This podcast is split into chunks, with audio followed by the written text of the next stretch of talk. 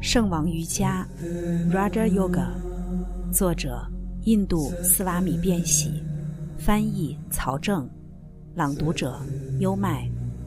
第二部分，第二章，第二十八节。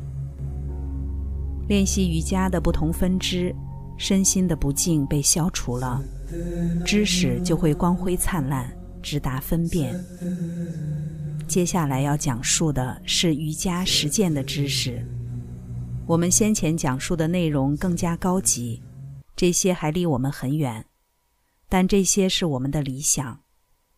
我们首先要获得生理和心理的控制，然后对理想的觉悟就会变得稳固。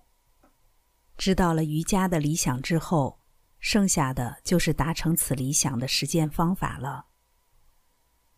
第二十九节，瑜伽八知识：禁制、劝制、做法、调息、质感、专注、冥想和三摩地。第三十节，禁制就是不杀、不害、不欺、不偷、不纵、不贪。要想成为完美的瑜伽士。首先，必须放弃性的念头。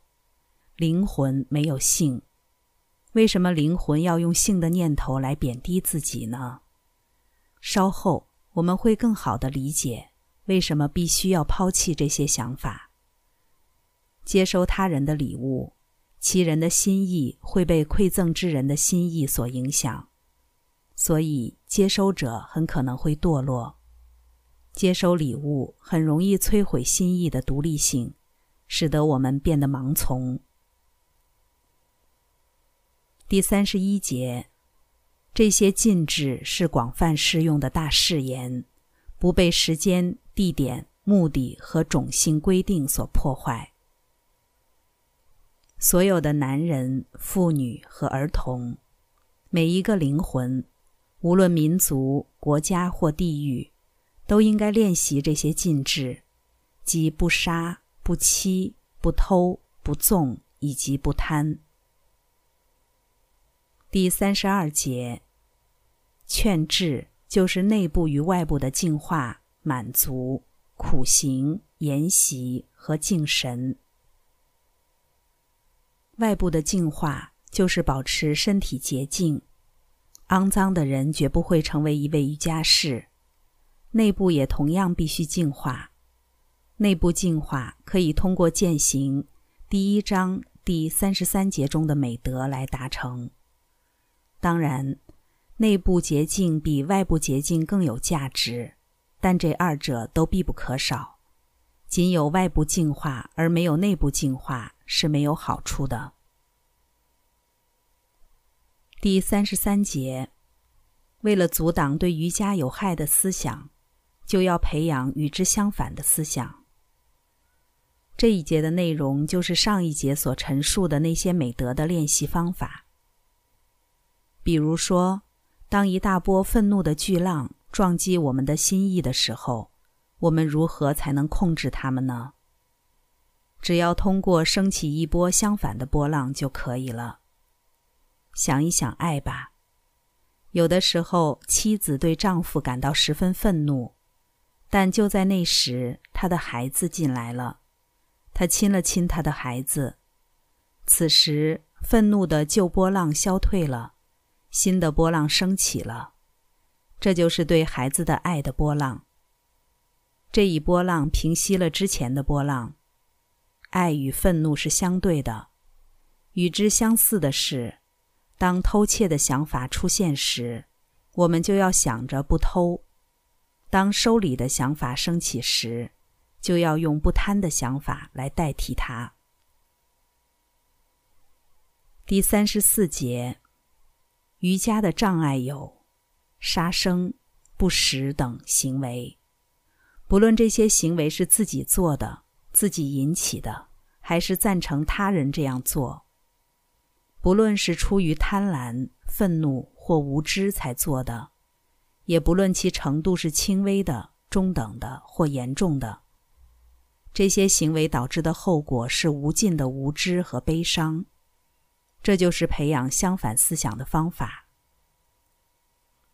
如果我说了一个谎，或者使他人说谎，或者赞成他人说谎，这些行为引起的罪恶是同等的。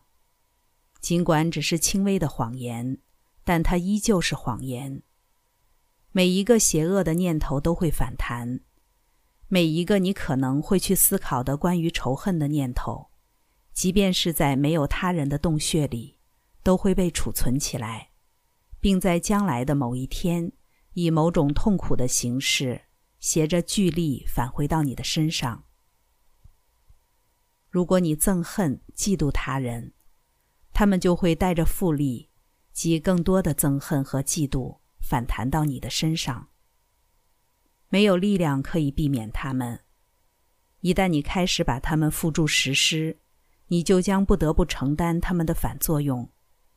记住这一点，可以阻止你去做邪恶的事情。第三十五节：当他不杀时，他人对他的所有敌意都平息了。如果一个人拥有不伤害他人的想法，即便那些有着残暴天性的动物在他的面前也会变得平和了。在这样的瑜伽师面前，老虎和羊羔可以一起玩耍。当你达到这种状态的时候，只有这时你才会理解，你已经稳固的获得了不害。第三十六节。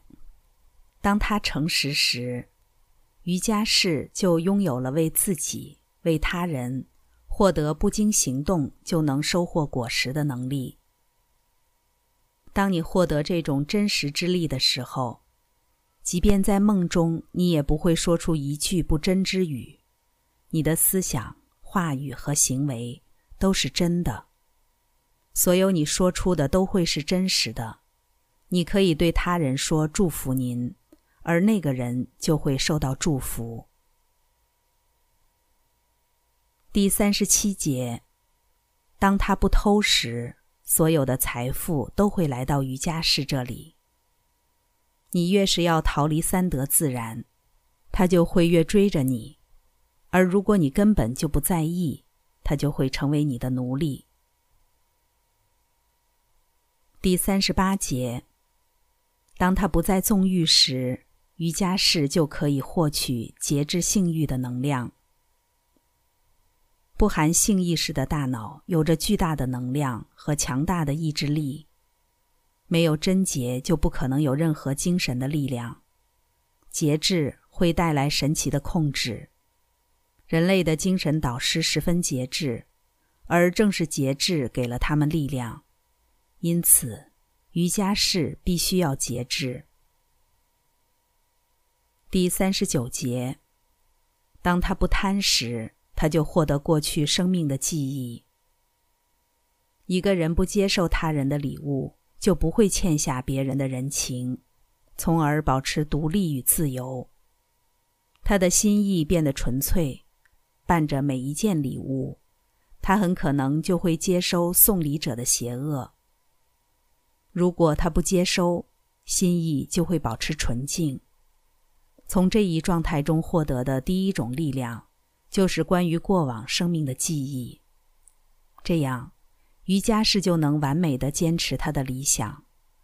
他看见他已经来来往往了很多次，即轮回。因此，他下定决心要在这一世就获得自由，不再轮回再生，不再做三德的奴隶。第四十节。当他的内部与外部都已纯净时，就会产生对自身肉体和与他人接触交往的厌恶。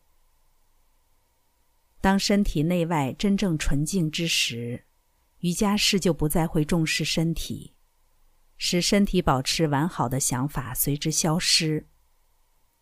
对瑜伽师来说，若容颜的背后没有智慧。